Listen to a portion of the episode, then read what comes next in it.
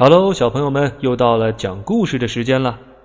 今天呢，要为大家分享的是首都师范大学出版社出版的《发现最棒的自己》丛书。今天的故事名字叫做《小熊的咆哮》，作者王坤。春寒料峭的三月，森林里到处还冷飕飕的，但棕熊艾玛的心里却美滋滋的。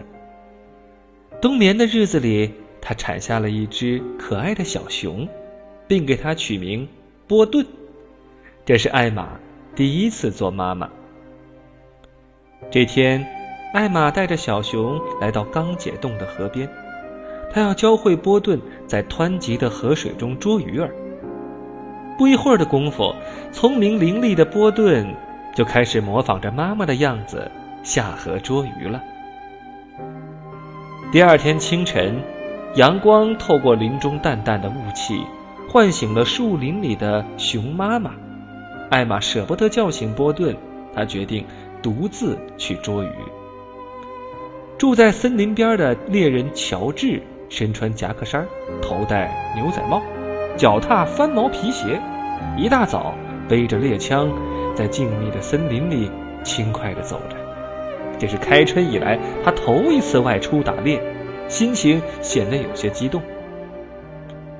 乔治来到森林深处，一棵被树枝遮挡着的大树引起了他的注意。乔治小心翼翼地扒开树杈，一个宽敞的树洞露了出来。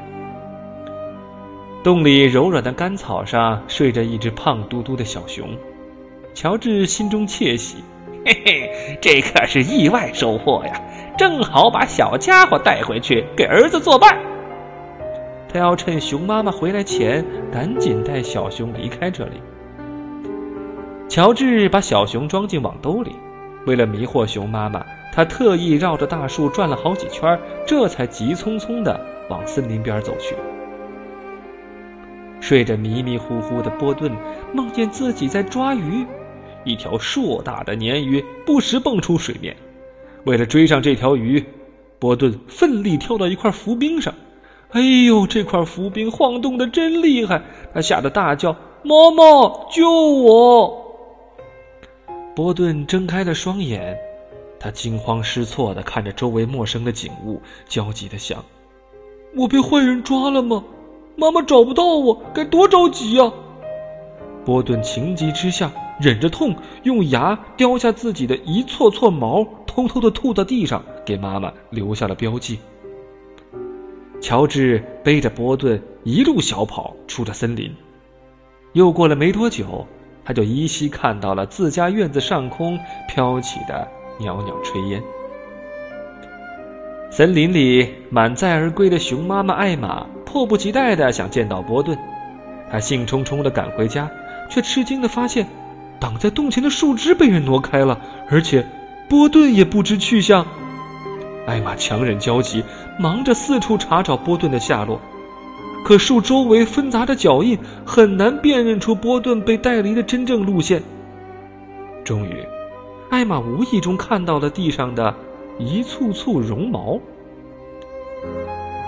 熊妈妈沿着记号，一路上走走停停，好不容易找到了乔治的家。他看到波顿已被关在铁笼子里，一个男孩正拿着树枝捅笼子里的波顿。年幼的波顿来回躲闪着，不时发出呜咽的声音。熊妈妈奋不顾身地扑上前去，想要解救波顿。可乔治家的院子里突然窜出三条凶悍的猎犬，呲牙咧嘴的拦在他面前。波顿知道妈妈来救自己了，急得直撞笼子，想冲出去找妈妈。面对着三条猎犬的围追堵截，熊妈妈始终无法冲破障碍。在搏斗过程中，艾玛不幸被黄色的大猎犬咬伤了腿。无奈之下，他只好含泪退回到森林里。乔治的儿子卡尔今年八岁了，他的小脸上嵌着高耸的鼻梁。上面布满了褐色的雀斑。卡尔常常喜欢把波顿从笼子里拎出来，拿它当马骑。只要波顿的速度一慢下来，就会遭到他的拳打脚踢。与卡尔相处的日子里，小熊波顿的身上经常伤痕累累。时间久了，只要他一看到卡尔，就会联想到这个男孩的残暴。在随后的两年多时间里，即使卡尔有时忘记锁上笼门，波顿也不敢有逃走的念头。熊妈妈常常试图营救波顿，卡尔决定练成百发百中的神枪手来对付熊妈妈。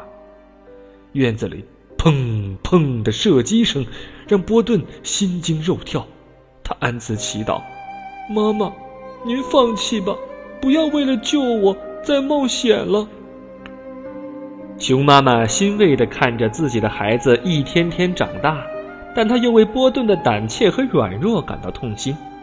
艾玛决定，无论如何也要唤醒儿子的熊意识，让他重获自由。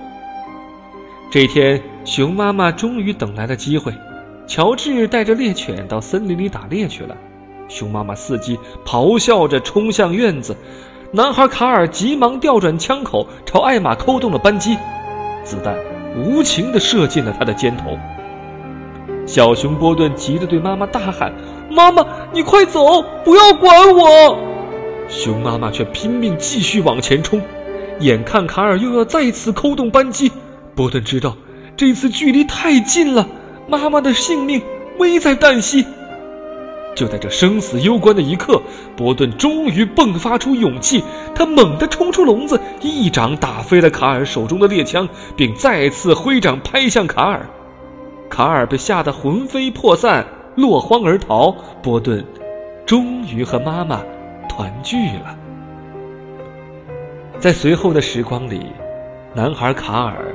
在院子里，常能听到小熊波顿的咆哮声，这震耳欲聋的声音，总是让他胆战心惊。好了，小朋友们，今天的故事就到这儿了。如果你喜欢今天的故事，或者想要听到更多的童话，欢迎你订阅或者关注，我在这里等着你。